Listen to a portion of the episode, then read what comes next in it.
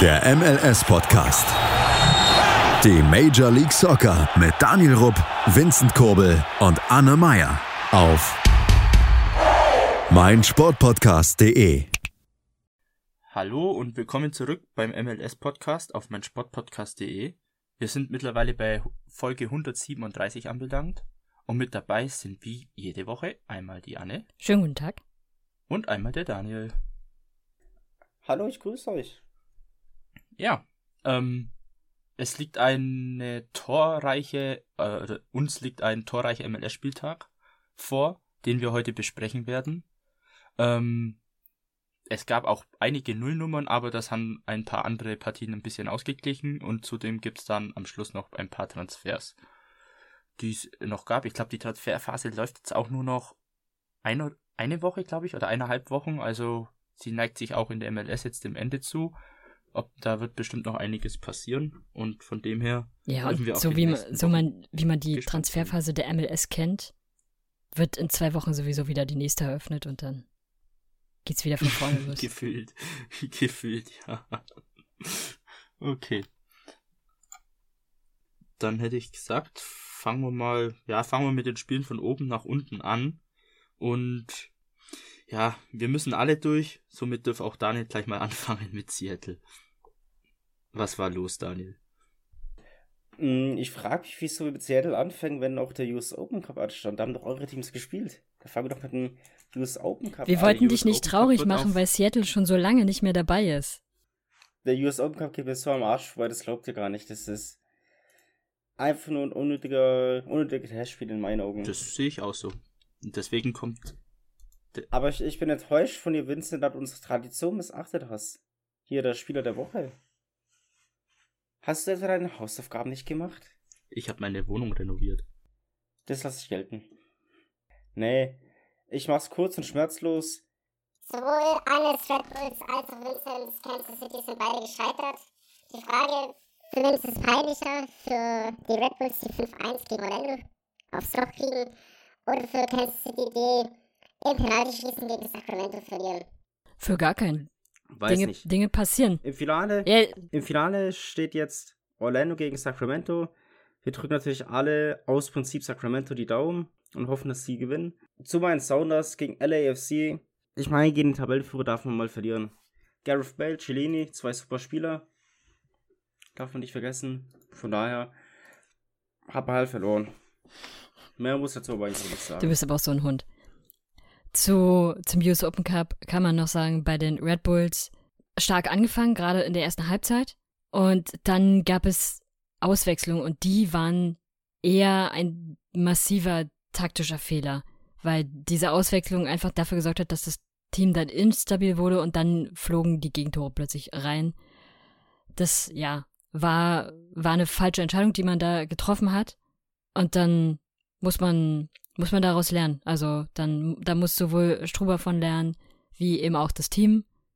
Aber sie haben in den letzten Jahren im US Open Cup immer relativ erfolgreich abgeschlossen, von daher ist das okay. Und dann greifen sie halt nächstes Jahr wieder an. Und bei Sporting und Sacramento, da haben sich zwei Teams ein Battle bis in die. Gab es im US Open Cup Verlängerung? Ich war ein bisschen irritiert, weil die war gefühlt nur fünf Minuten. Und dann kam schon das Elfmeterschießen. Aber da haben sich einfach zwei Teams ein, ein starkes Battle geleistet. Und am Ende gewinnt dann einfach das Team mit etwas mehr Glück im Elfmeterschießen. Und dann muss Sacramento jetzt auswärts in Orlando ran. Ich bin natürlich in dem Fall tatsächlich für Sacramento. Also musste dazu sagen zu dem Spiel, das war jetzt zu humanen Zeiten, zumindest die Verlängerung. Und ich muss dann zur Arbeit fahren. Also ich fahre jeden Tag mit dem Rad. Und normalerweise hörst du ganz entspannt über so eine Bluetooth-Box Musik. Das mache ich das zumindest. Aber an dem Tag habe ich mir gedacht, gut, schaust, wo das Spiel übertragen wird. Glücklicherweise gab es auf YouTube einen Livestream, mit dem man anschauen konnte, wo dann auch das Elfmeterschießen übertragen wurde. Und dann habe ich irgendwann beim letzten Elfmeter kurz pausiert, konnte ich rechts ranfahren bei so einem kleinen Fältchen und habe gesehen, wie der Ball reinging und habe mich so innerlich gefreut für Sacramento.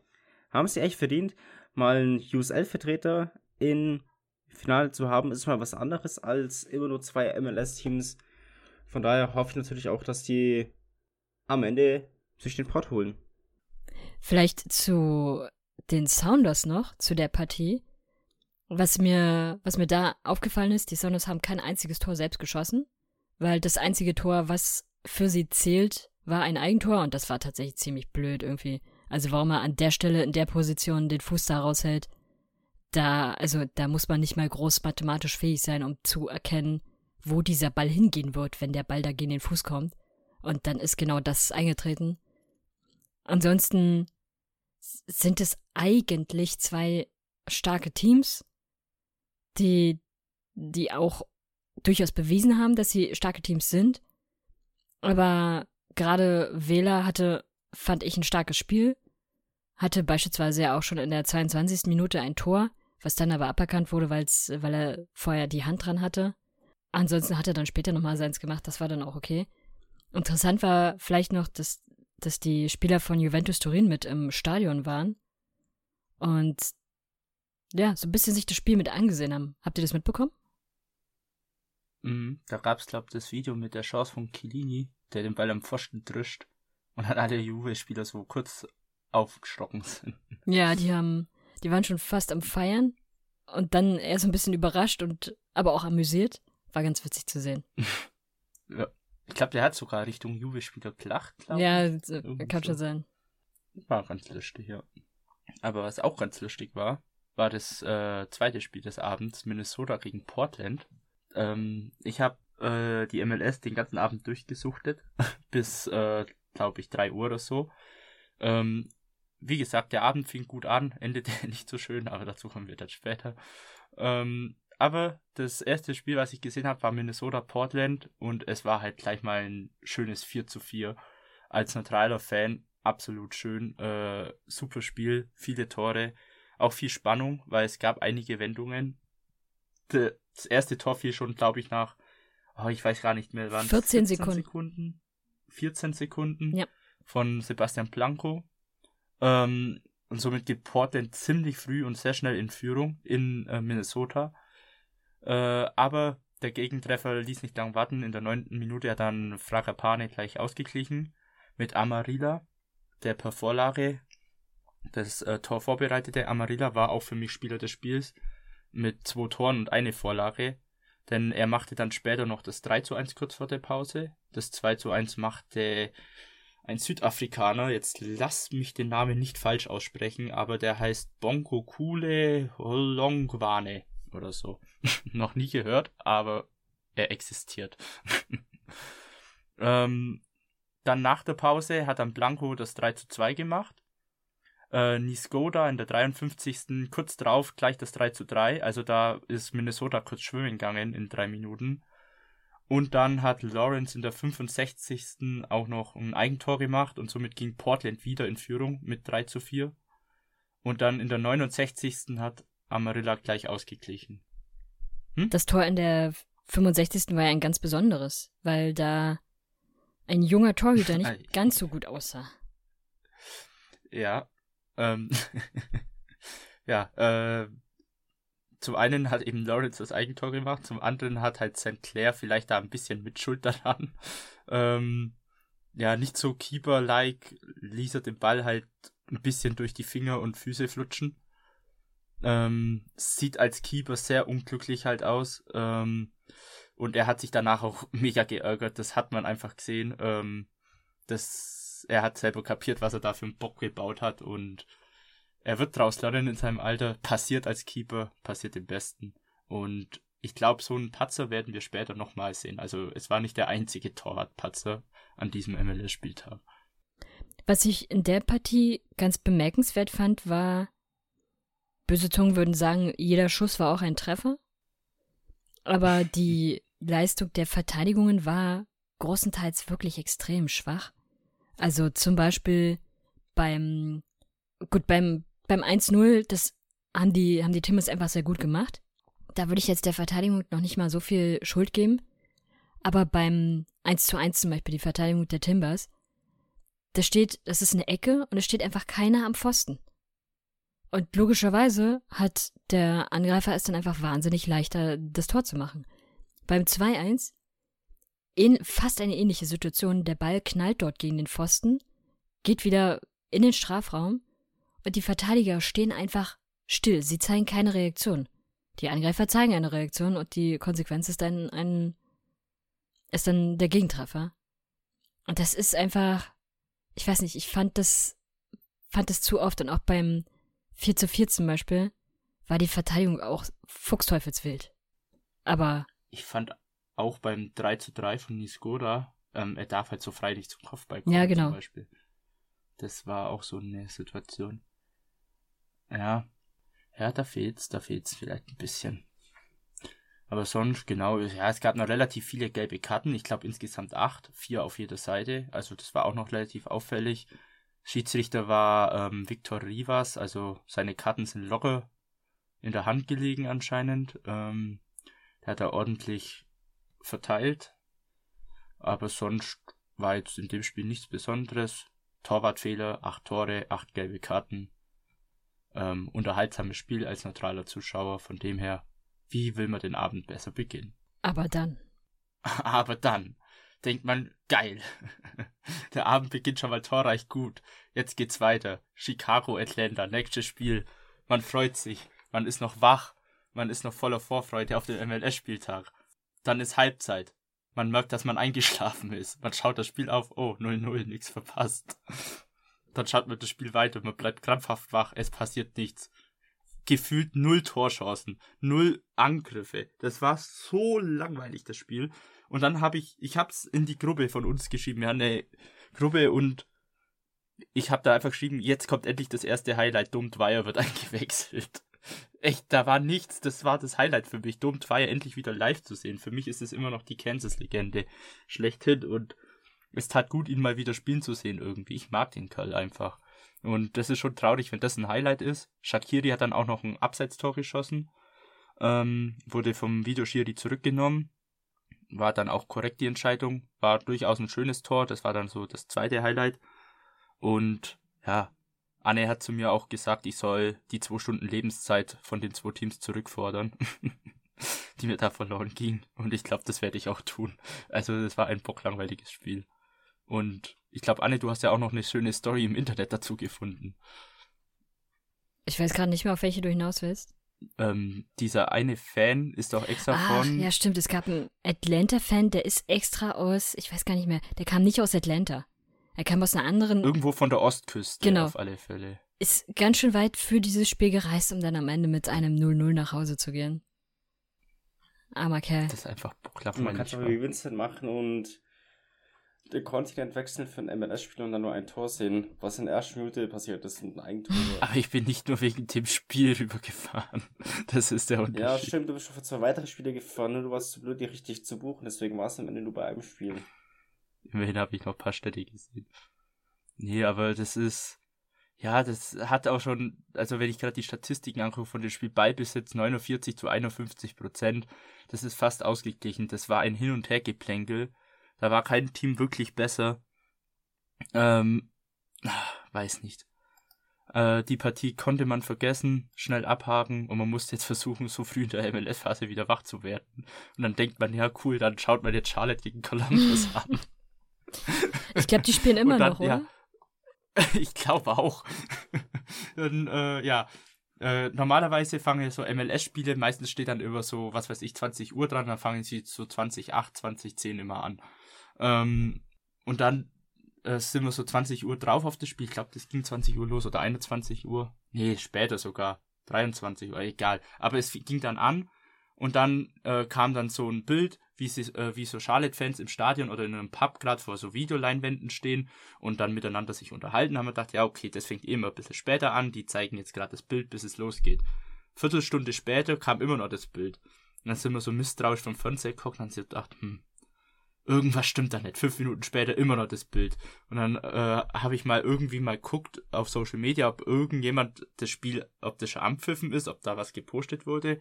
Und bei Charlotte habe ich dann gelesen, dass da Spielverzögerung ist wegen Blitzen und äh, Gewitter. Und die Fans sollen halt alle im Stadion bleiben und so. Und die dürfen nicht raus und dass halt nichts passiert. Und dann äh, nach einer Stunde kam dann immer noch die Meldung. Ich glaube, der Charlotte äh, äh, Admin, der hat die ganze Zeit Copy-Paste gemacht. Das war echt immer dasselbe gefühlt. Äh, währenddessen hat dann Montreal gegen New York City angefangen. Ähm, Spoiler, es war 0-0, also mh, hm, das habe ich nie beim Handy geguckt. Äh, Philadelphia Houston hat noch angefangen und glaube auch dann eine halbe Stunde nach Philadelphia Houston hat dann Miami, Cincinnati und Nashville Vancouver noch angefangen. Ähm, auf alle Fälle, ja, das End von Lied bei Charlotte Columbus. Wir haben sehr lange gewartet, am, ich glaube so eine halbe Stunde, bis wir dann umgeschalten haben. Ähm, am Schluss ist das Spiel, glaube ich, um vier Stunden verschoben worden. Es gab vier Stunden Verzögerung. Man hat immer gesagt, die Fans sollen im Stadion bleiben und nicht raus, weil wegen Gewitter und so ist es zu gefährlich. Es gab schon die ersten bösen Kommentare, die geschrieben haben, ja, äh, man, muss im Stadion bleiben, damit man schön Essen und Trinken kauft, damit die Geld verdienen. Ähm, am Schluss ist dann vier Stunden später das Spiel angepfiffen worden, um es nach 17 Minuten wieder abzubrechen und komplett abzusagen. Äh, ja. Aber immerhin. Die Charlotte-Fans Charlotte hatten hat, mal ein traumatisches Ergebnis. Charlotte hat es geschafft, in der Zeit drei Fouls zu machen. Beide Teams hatten jeweils einen Torschuss, sagen wir es mal so. Und naja, die, äh, die Ballbesitzquote war bei 52 Prozent zu 48 Prozent. Also immerhin haben sie das in 17 Minuten geschafft. Ich war auch echt froh, dass ich Solarian nicht als Captain genommen habe. Habe ich kurz überlegt bei Fantasy. Das wäre sehr bitter gewesen sonst. Aber gut. Ähm, ich habe ja noch drei andere Spiele angesprochen, aber da müsst ihr euch jetzt kurz gedulden, denn wir werden eine kurze Werbepause machen und hören uns dann gleich wieder. Schatz, ich bin neu verliebt. Was? Da drüben. Das ist er. Aber das ist ein Auto. Ja, Mit ihm habe ich alles richtig gemacht. Wunschauto einfach kaufen, verkaufen oder leasen. Bei Autoscout24. Alles richtig gemacht. So, wir sind wieder zurück aus unserer kleinen Pause. Ähm, ja, ich hätte gesagt, wir machen weiter mit dem Spieltag. Ich habe es ja schon vorhin angedeutet. Es gab äh, drei weitere Spiele, sind ja dann zu dem Zeitpunkt auch gelaufen. Philadelphia Houston, Miami Cincinnati und Nashville Vancouver. Ja, was will man denn sagen? Äh, in den drei Partien sind insgesamt 16 Tore gefallen, wenn ich mich jetzt nicht verzählt habe. Und deswegen fangen wir mal da schön mit Philadelphia Houston an, denn das war die erste Zerstörung. Houston, wir haben ein Problem. Habt ihr das Spiel gesehen? Ich habe mir die Highlights angesehen. Es war. Ich habe mir auch die Highlights angeschaut. Ich habe es halt nebenbei auf dem Handy so laufen lassen, während auf dem Fernseher ein anderes Spiel lief. Und ja, also da dann der 23. Minute schon mal mit dem 1 zu 0. Äh, war bis dahin ein sehr unterhaltsames Spiel. Ähm, Wo es noch 0-0 stand, habe ich zu meinem Kumpel gesagt, ja, das ist schon achtmal spannender als Chicago Atlanta. Äh, allein von den Chancen und der vom Matchverlauf und alles Mögliche, da war Feuer drin. aber Houston hatte besser. auch eine, und dann ein Tor, was dann, dann aber aberkannt wurde, oder? Vor Philly sogar. Oder war das danach? Uh, das habe ich, wenn dann, ich glaube, das war danach, weil vom 1-0, da war nix. Es müsste, wenn dann danach gewesen sein. Weil bis, ich glaube, bis zum 1-0 habe ich ziemlich komplett guckt und danach immer nur so stichpunktig, weil ich mehr auf dem Fernseher geguckt habe und das Tor habe ich nicht gesehen. Also müsste es nach dem 1-0 gewesen sein, meine ich. Aber du hast ja die Highlights dann gesehen. Ähm, war es Ja, ja, es war, ich glaube, abseits war es gewesen oder ich bin mir nicht mehr ganz so sicher. Das schon. Aber war, war okay. Mhm. Aber was witzig an solchen Spielen ist, ja. dann steht es 2 zu 0 in der Partie irgendwann. Bis dann hat man es vielleicht noch ganz konzentriert gesehen. Und dann denkt man sich irgendwann so, ah, okay, ich schreibe mal in die andere Partie, da könnte ja auch noch was kommen, hier wird nicht mehr viel passieren. Und dann fällt das nächste mhm. Tor und der nächste ist, ah Mist, warum habe ich umgeschaltet? Ich bleibe aber trotzdem bei der anderen Partie, weil da wird ja nicht mehr viel passieren. Ja. Und dann knallt er ein Tor nach dem anderen rein. das war halt so. Ähm, das war dann eben, äh, der eine Kumpel hat auf dem Handy dann äh, Miami Cincinnati gehabt, da kommen wir dann gleich dazu. Ich auf dem Handy eben Philly gegen Dynamo und wir hatten halt die beiden Partien auf dem Handy und da haben wir nicht die ganze Zeit drauf geguckt, weil wir eben am Fernseher geguckt haben. So die Partie da, was haben wir da laufen gehabt? Oh, ich glaube, das war dann sogar, äh, genau, das war dann Nashville gegen Vancouver haben wir dann geguckt, äh, weil wir da halt in Fantasy ein paar Spieler hatten. Ähm, aber irgendwann haben wir dann wieder zurück auf Philly geschalten, weil es halt einfach interessanter war. Ich glaube, so ab dem 5-0 haben wir dann halt doch umgeschalten Denn irgendwann haben wir drauf geguckt und dann stand es plötzlich, also ich habe beim 2-0, das übrigens Jack McGlynn geschossen hat, ein Jugendspieler, auch schöner Moment. Und dann habe ich weggeguckt, dann schaue ich irgendwann wieder drauf.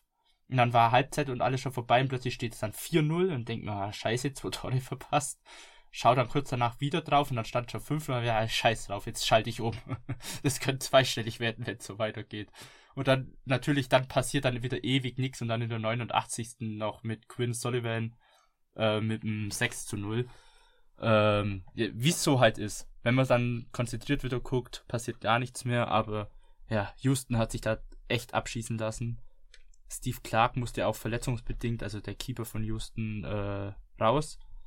Für ihn ist dann Michael Nelson gekommen und dann, ähm, ja, der hat Bar gegen Treffer kassiert. Ich glaube, der hat dann insgesamt. Ja, genau. Clark musste in der 26. raus also, und danach gab es noch fünf Tore. Ja, also unglückliche Situation für den Ersatzkeeper. ja. Aber, naja. Da musste er wohl durch. Auf alle Fälle, Philadelphia hat schon wieder dann gezeigt, was sie können und es ist ja nicht das erste Mal, dass die so abdrehen. Also, ja, der Kader, der scheint zu stimmen seit Jahren. Das ist einfach, ich finde, Philadelphia ist die perfekt, das perfekte Beispiel für einen guten, zusammengestellten, homogenen Kader. Es läuft einfach seit Jahren perfekt, mal ein bisschen weniger, mal ein bisschen mehr, aber im Großen und Ganzen ist es einfach, spielen die geile Saisons seit Jahren. Und wenn man bedenkt, ich glaube, es war noch nicht, was war es, vor fünf, sechs Jahren waren die auch eher unten dabei, meine ich. Ja, ja. Wenn ich mich jetzt nicht täusche. Und dann ist eben, da, glaube damals dann eben Ernst Tanner rangekommen und der hat diesen Kader aufgebaut. Da kann man echt nur den Hut davon ziehen. Und das ohne irgendwelche großen Namen oder DPs und sonstiges. Also ja, was sie jetzt aber Chapeau. auch wirklich gut machen, ist, dass sie aus der eigenen Akademie sehr viele Spieler hochziehen und die dann so gut ausbilden. Ja. Und das ist in meinen Augen eh immer der entscheidende Punkt bei MLS-Teams. Wenn du es schaffst, deine Akademie so gut aufzustellen, dass du dir die Spieler daraus ziehen kannst und dass diese Spieler wirklich was können, mhm. dann wird das auch für dich laufen. Wenn du es nicht schaffst, dann wird das eher eine schwierige Saison.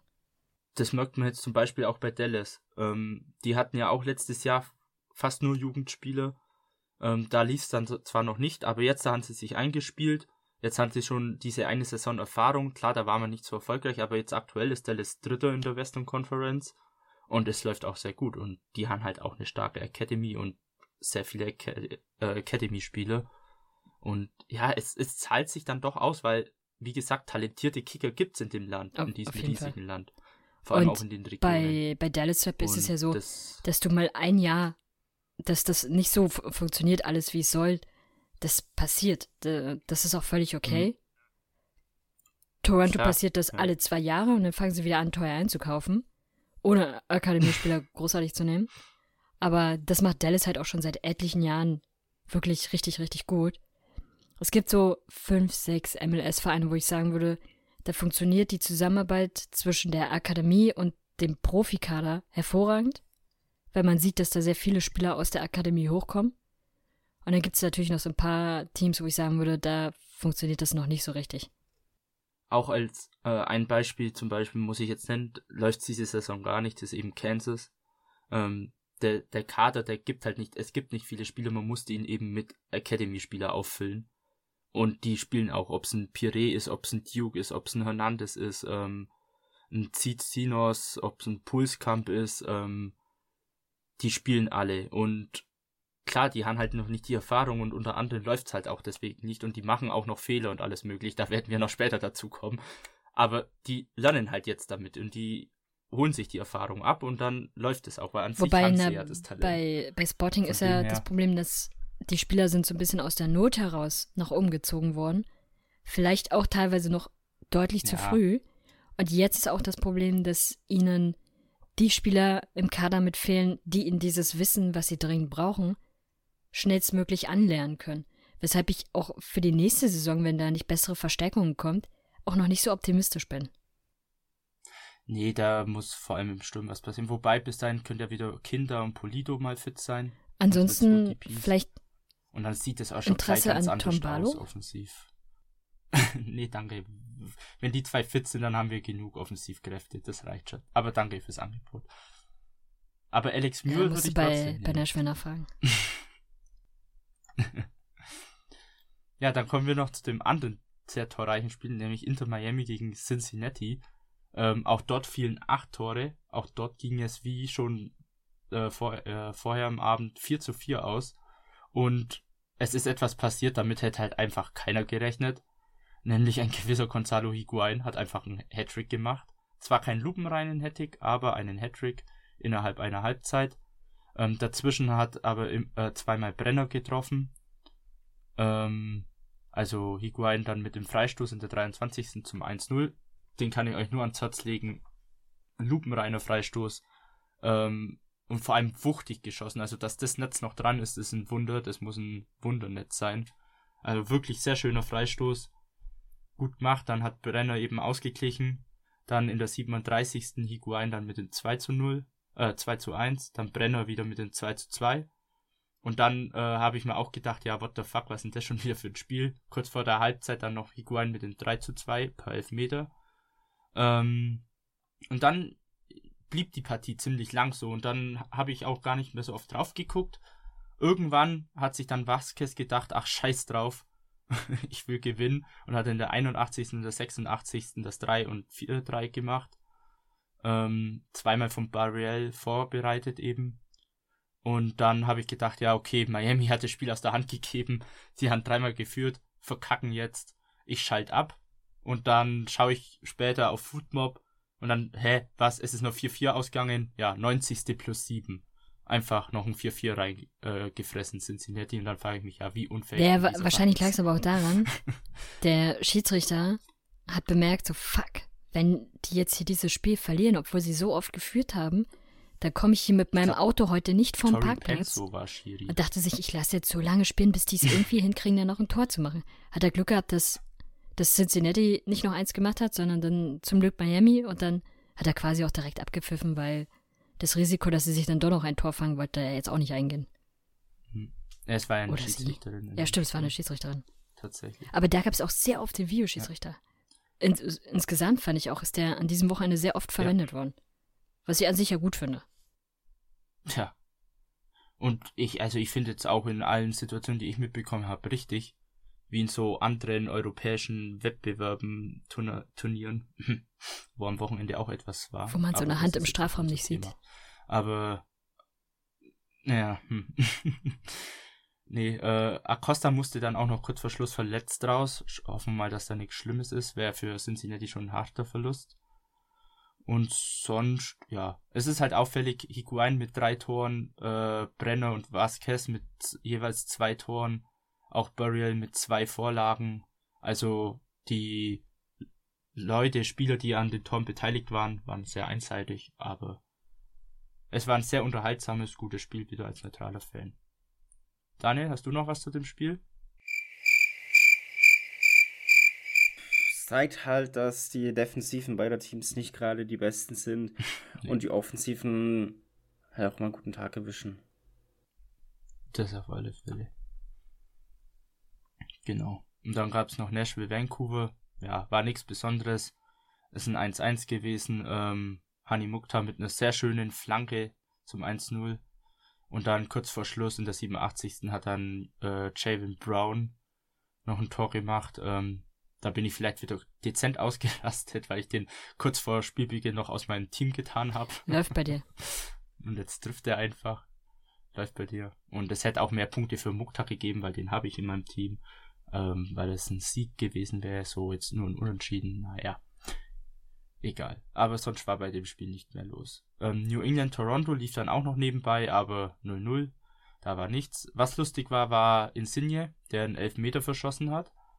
Ähm, beziehungsweise Petrovic hat gehalten. Petrovic von New England, für mich Spieler des Spiels, der hat Paraden rausgeholt. Ähm, bockstark. Also der war richtig gut. Der hat auch New England, äh, glaub zum Remis äh, verholfen, eindeutig. Und ja, bei dem Elfmeter, der Elfmeter war sehr umstritten. Kann man pfeifen, muss man nicht. Ähm, ich hätte ihn eher sogar nicht gegeben. Äh, aber das Karma schlägt eben zurück und Insigne. mein Kumpel haben schon beide gesagt, ja komm, der wird verschießen und er hat halt auch einfach verschossen. Es war irgendwie klar. Aber so war in dem Spiel zumindest nichts mehr. Ähm, ja, und dann kommen wir zur letzten Partie des Abends, die ich geguckt habe und da ging es emotional. Anne und Anne sind Zeugen nochmal bei mir hoch und runter. ähm, es fing an beim Schiri, es endete bei den Spielern. Es ist, ja, die Rede ist von Kansas gegen Austin. Ich weiß nicht, wieso ich so dumm bin und mir so ein Spiel gebe. Ich weiß doch, wie Kansas spielt. Kansas hat auch verloren, 2 zu 0. Und ja, wie schon angesprochen, ähm, es gab einen Torwartfehler. Bei Kansas war der Ersatzkeeper äh, Pulscamp im Tor. Und ja, in, kurz vor der Halbzeit, das war sogar Verlängerung der ersten Halbzeit, hat dann eben Alexander Ring einen Schuss abgegeben. Und ähm, was mir sogar nicht aufgefallen ist, aber Anne hat es vorhin noch in den Highlights gesehen, äh, es wurde noch ein Kansas-Spieler dabei getunnelt. Und dann möchte Pulscamp den Ball eben, er kniet runter und möchte ihn mit seinen Armen auffischen und er flutscht dann eben halt auch wieder durch Hände und Füße durch ins eigene Tor. Ähm, sozusagen doppelt getunnelt, kurz vor der Halbzeit extrem bitter. Ähm, aber man muss sagen, erste Halbzeit war Kansas auch katastrophal. Da hat nichts gepasst.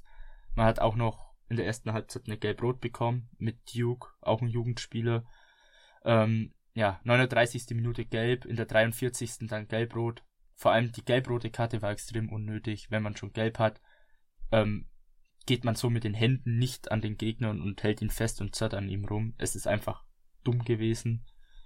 Ähm, aber gut, dann musste man eben die zweite Hälfte in Unterzahl. Aber man muss sagen, in der zweiten Hälfte dann fand ich Kansas sogar ein bisschen stärker, trotz Unterzahl. Austin hat sich ein bisschen ausgeruht. Ähm, und ich hatte dann auch extrem Hoffnung, weil es dann Handelfmeter gab in der 63. Und dann tritt deine Scholloy an und ich frage mich, wieso schießt der? Wieso hat man Russell zu dem Zeitpunkt schon ausgewechselt? Wieso ist Susi noch nicht auf dem Platz? Wieso ist ein Espinosa noch nicht auf dem Platz? Ähm, wieso schießt ein Walter nicht? Und dann sagt der Kommentator auch noch, äh, Chaloy hat seinen letzten Elfmeter vor drei Jahren geschossen und dort und den hat er verschossen. Und da habe ich mir gedacht, ja geil, wieso schießt der? Und Chaloy verschießt. Und ich, ja, wieso schießt so einer? Es war sein zweiter Elfmeter, den er geschossen hat, beide verschossen und der letzte war drei Jahre her. Äh, also, Wie hoch war dein Hass in dem Moment? Sehr hoch sehr hoch. Weil Unterzahl, man war besser, man bekommt einen Elfmeter. Weil es hat immer gepasst, man hat hinten gut rausgespielt, finde ich, in der zweiten Halbzeit. Die Pässe kamen einigermaßen an, bloß der letzte Ball hat nie geklappt. Und dann kriegst du den Elfmeter, das ist die Chance zum Ausgleichen vor heimischem Publikum und dann schießt eben Chaloy, der keine Elfer schießen kann. Ach. Ja, und dann in der 90. Minute hat dann noch Triusi das 2 zu 0 gemacht. Ich weiß nicht, ob ich mich gefreut habe oder ob ich mich einfach vor äh, Heulen irgendwo eingeschlossen hätte, weil Triusi habe ich als Kapitän in meinem Fantasy-Team gehabt, weil ich dachte, der macht gegen Kansas bestimmt viele Punkte. so viel Vertrauen habe ich in meinem Team. ähm, zum einen deswegen habe ich mich gefreut, dass er dann doch noch getroffen hat, aber andererseits so, dieses 2-0 war halt echt unnötig. Ähm, naja. Und der Schiedsrichter, ich weiß nicht, äh, Fotis Bazakos. Ich würde echt gern mal wissen, was die, Auf äh, die Aufnahmeprüfung der Schiedsrichter sind, was Fitness anbelangt, weil ich kann mir echt nicht vorstellen, dass der da groß was macht. Naja. Habt ihr das Spiel noch irgendwie? Mehr kann man nicht dazu sagen. Korrekt. Korrekto. Dann ähm, würde ich sagen, machen wir noch mal eine kurze Pause und hören uns danach wieder. Und es gibt noch eine kleine Überraschung. Schatz, ich bin neu verliebt. Was? Da drüben. Das ist er. Aber das ist ein Auto. Ja, eben. Mit ihm habe ich alles richtig gemacht. Wunschauto einfach kaufen, verkaufen oder leasen. Bei Autoscout24. Alles richtig gemacht. So, wir sind wieder zurück und kommen zur Endphase unseres Podcasts. Ähm, drei Spiele waren noch, nämlich Dallas gegen Los Angeles Galaxy. Ähm, nichts Besonderes, 1-0 Dallas. Dann äh, gab es noch einen 2 zu 1 Sieg für DC United gegen Orlando, was Rooneys erster MLS-Sieg war. Und dann gab es noch San Jose gegen Salt Lake. Und ja, dort gab es was für äh, für alle potenzielle Mittelstürmer ein Warnschuss, oder Anne? ein Warnschuss? Eher, eher ein schönes Beispiel dafür, wie man es nicht macht. Man hat die Situation, Cordova, ganz klassisch eigentlich. Die 1 zu 1 Situation. Cordova gegen einen Verteidiger. Es ist ein Elfen, ich bin mir nicht ganz sicher. Und der Torhüter kommt raus, der Torhüter wird überspielt und auch der Verteidiger kommt nicht mehr wirklich ran. Und er schießt den Ball natürlich dann ins leere Tor oder Richtung leeres Tor. Allerdings mit links und so langsam, dass selbst der Verteidiger in aller Ruhe nochmal hinlaufen kann, den Ball an der Mittellinie im Sitzen abfangen kann und wegschießen kann. Also. An der Mittellinie? Äh, äh, an der. Nee, nicht an der Mittellinie. Torlinie. Kann er sich ganz, ganz entspannt hinsetzen, mit dem Ball ein bisschen jonglieren und ihn dann nach draußen tragen. Das war schon. Ja, also das war schon ein herbe verschenktes Tor. Zu Dafür. Dem Zeitpunkt stand es auch, glaube ich, 1-1. Also von dem her. Genau, und bitte. Äh, Jasper Löffelsund hat getroffen, der Deutsche. Mhm. Es war, glaube ich, sogar sein erstes MLS-Tor, oder? Genau. Eine Vorlage hat er schon. Jetzt hat er auch das erste MLS-Tor. Ähm, wer ihn nicht kennt, er wurde dieses Jahr im Superdraft gedraftet von Salt Lake und spielt überraschend oft. Ähm, ich hätte ich jetzt ehrlich gesagt nicht gedacht. Ich hätte gedacht, er wäre oft äh, in äh, MLS Next Pro unterwegs. Aber er spielt sehr oft und auch sehr viel, ähm, habe ich vorhin mal nachgeguckt. Und jetzt hat er sich mit dem ersten Tor belohnt und absolut verdient. Also er ist, ich würde schon fast sagen, äh, einer der Leistungsträger bei Salt Lake, weil er seine regelmäßigen Einsatzzeiten macht, seine gute Durchschnittswertung hat und seinen Job einfach sauber und souverän erledigt. Rookie of the Year coming. Hm? Rookie of the Year coming. da wäre ich auch dafür. Ja, aber ich glaube, da gibt es noch andere. Das schon. Egal, er ist deutsch. Hallo. genau. Ähm, ja, was mir gerade auch noch so auffällt, äh, gut, äh, jetzt am Mittwoch gibt's dann noch das letzte Spiel vom Spieltag, die New York Red Bulls gegen Colorado. Anne, was sagt deine Prognose dazu? Ich gebe keine Prognosen ab. Die sind ja, die sind ja super wild. Also, in der einen Partie spielen sie sau stark. Da, da trifft selbst ein Tombalo. In der nächsten Partie sind sie weiß ich nicht, da, da vergessen sie in der zweiten Halbzeit irgendwie zu spielen und sind alle vom Platz runter. Dann spielen sie ein Freundschaftsspiel gegen Barcelona und äh, verlieren in Anführungsstrichen dort nur 0 zu 2.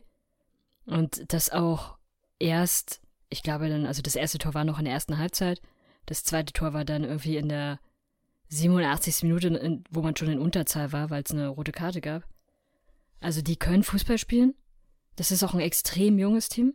Aber äh, manchmal sind sie einfach fuchsteufelswild. Und manchmal haben sie einfach auch Pech, dass vorne die Stürmer nicht das tun, was sie machen sollen, nämlich Tore machen. Muss immer die Verteidigung ran. Und Tore machen. ja, ähnlich wie bei Chicago. Normalerweise, abgesehen von diesem Spieltag. Aber ja, was mir auch noch aufgefallen ist, ähm, die Torschützenliste, wenn ich die so mit letzten Jahr, wenn ich es noch im Kopf habe, ist mir so aufgefallen. Letztes Jahr die Torjäger der MLS waren, war so, glaub, der jüngste 28 und äh, die restlichen fünf, also bei den Top 5 Schützen, waren alle schon 30 und älter. Ähm, dieses Jahr ist tatsächlich der älteste Top-Torschütze auf Platz 5 Hani Mukta mit 27. Also, ja, ähm, die Liga wird jünger und die jungen Spieler treffen auch. Ähm, der jüngste ist mit 21 eben Jesus Ferreira, der ja vor der Saison auch noch einen Homeground DP-Vertrag unterschrieben hat. Und er beweist es auch. Ähm, und die Torjägerliste führt Sebastian Triusi von Austin mit 14 Toren an aktuell. Gefolgt von Vasquez mit 13 und Castellanos mit 13. Aber Castellanos und, wird ja keine mehr machen. Genau. Wenn wir schon bei Castellanos sind, oder beziehungsweise ähm, kommen wir schon gleich zu den Transfers, denn wie gesagt, äh, Arne hat schon erwähnt, er wird keine mehr machen. Er wechselt ja zu seinem äh, Traumliga nach Spanien. Haben wir das schon letzte Woche besprochen? Ja, das hatten wir schon letzte Woche. Darf ich kurz fragen, wie lange der Transfer schon durch ist, beziehungsweise wie lange er schon in Spanien spielt? Äh, jetzt äh, vor einer Woche ist er. Ah, gut, dann geht's noch, weil ich habe den noch in meinem Fantasy-Team. dann weißt du jetzt, was machen musst. ähm, genau. Ähm, zu den Transfers. Ja, bleibt man schon mal gleich beim Stürmer. Denn ähm, ein Stürmer verlässt die MLS, Josie Altidore. Und ich glaube, zwar per Laie, aber New England hat kapiert, wie scheiße ihr DP ist, den sie für ein halbes Jahr hatten. Also sie sind doch aufgewacht. Es wird auch äh, Zeit. Ab nach Mexiko mit ihm. Zeit. Genau. Ähm, apropos TP, Austin hat auch einen neuen TP, nachdem sie ja Dominguez jetzt äh, den Vertrag aufgelöst haben. Sie haben sich Emiliano Rigoni geholt ähm, von Sao Paulo für, ich glaube, dreieinhalb Millionen circa. Ähm, 29 rechts außen, Argentinier. Und das Besondere an dem Transfer ist auch, dass er paar Jahre mit Riusi bei St. Petersburg damals schon zusammen gespielt haben. Vor paar Jahren. Also ja, alte Teamkameraden, die dann jetzt das Mittelfeld dort anführen. Mal schauen, ob er mehr leisten wird wie ein Dominguez, der ja jetzt eher weniger aufgefallen ist. Auf alle Fälle spannender Transfer. Und mal gucken, was er bewirkt. Ob er Austin noch besser machen kann, wie sie ja aktuell schon sind in ihrer zweiten MLS-Saison. Sensationell Zweiter mit 44 Punkten. Ähm, was ich jetzt auch einen sehr interessanten Transfer finde, ist David Ochoa, der von Salt Lake zu DC United wechselt. Ähm, der Keeper stammt aus der Salt Lake Academy, war auch letzte Saison, ich glaube die halbe Saison oder so Stammkeeper. Ähm, ist diese Saison von Zach Mc, äh, McMath wieder abgelöst worden, von dem Routinier. Aber auch zu Recht, McMath hält sehr stark. Ähm, ja, und soll jetzt bei DC United die Nummer 1 werden, nachdem Bill Hammett äh, sich verletzt hat. Der hat, glaube irgendeinen Fingerbruch oder so und fällt jetzt ein bisschen aus. Und jetzt kann er sich beweisen. Ähm, glaubt ihr, er wird dann auch Hamid ablösen sozusagen als Nummer 1 oder wird Hamid, wenn er fit ist, wieder zurückkehren ins Tor? Das entscheidet der Trainer. wow. Der hat nicht viel Entscheidungen. Also. Schon vor ein paar Folgen. Bill Hamid kann ein richtig starker Torwart sein. Er hat manchmal so richtig starke Phasen, da fällt er extrem auf. Jetzt zuletzt fand ich, war er, ja, es war eher, bleiben wir mal neutral. Aber bei Ochoa finde ich, da, der kann auch ein richtig starker Torhüter sein, hat aber manchmal ein leicht übersteigertes Selbstbewusstsein, was ihm dann auch mal das ein oder andere Bein schon gestellt hat. Daran muss er auf jeden Fall noch arbeiten. Und ansonsten hätte er dann durchaus noch die Chance. Wie alt ist er? So alt ist er doch noch gar nicht, glaube ich. 21 ist. Ja, er ist noch sehr jung, dementsprechend hat er da eigentlich noch ganz gute Chancen, viel zu lernen. Und dann könnte er schon damit auch verdrängen. Aber er muss halt von seinem Ego mal ein bisschen wegkommen. Auf alle Fälle finde ich, hat Ochoa sehr viel Potenzial. Und wenn er dann jetzt noch richtig sich ähm, benimmt sozusagen und eben sich äh, ja, an sich cooler wird von seinem Spielstil her, finde ich, kann er ein echt starker Keeper werden. Hat sich, glaube auch zuletzt für Mexiko gegen die USA entschieden. Ähm, muss ich neutral sagen, auch die bessere Entscheidung. Die USA hat genug starke Keeper. Ähm, in Mexiko könnte er eben seinen Namensvetter äh, Gulimero Ochoa ablösen als Nummer 1, auch bekannt als die mexikanische Mauer bei der WM 2014. Und von dem her, vielleicht schafft es sogar, dass er in Mexiko die Nummer 1 wird. Das Potenzial hat er meiner Meinung nach. Und DC hat damit nichts falsch gemacht. Genau. Und äh, DC war ja auch noch weiter auf Shoppingkurs. Sie haben sich von Schalke Viktor Palsson geholt. Daniel, da kannst du doch bestimmt ein bisschen was dazu sagen. Mm, ich weiß nicht, ob wir den, den Transfer letzte Woche schon kurz angeteasert haben oder nicht. Weil ich, ich glaub, erinnere mich, dass gab. ich auf alle Fälle gesagt habe, dass es ein super Spieler ist. Wirklich, es ist ein Führungsspieler, ein Leader. Wirklich für DC United ein super Transfer und er wird das Team definitiv verstärken. Wie gesagt, er hat eine super Ruhe, ist spielerisch, charakterlich einfach eine Nummer für sich, also im positiven Sinne eine Nummer für sich und auch einmalig. Also wer Victor Paulsen im Team hat, der hat auf alle Fälle einen Spieler im Team, der es ihm nach vorne bringt. Sowohl auf dem Feld als auch neben dem Feld. Ja. Und ich glaube, solche Spieler wird DC auch jetzt aktuell brauchen in der Lage. Mal gucken. Ja, dann äh, gab noch von Portland, die haben circa 2 Millionen für einen neuen Spieler ausgegeben, Rechtsverteidiger. Kenne ich jetzt nicht, ist ein Kolumbianer, Juan David Mosquera, 19 Jahre jung, ähm, gut Geld dafür ausgegeben, also mal schauen, wahrscheinlich einer mit Potenzial.